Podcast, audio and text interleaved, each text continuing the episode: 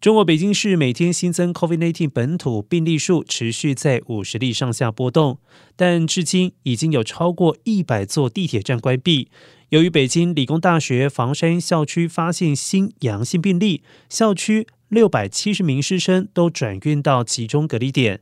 截至目前为止，全北京市共有高风险地区十五个，中风险地区三十二个。丰台区岳各庄批发市场是当前疫情的重中之重，官方正展开疫调溯源，规定丰台区居民非必要不要出区，实行居家办公。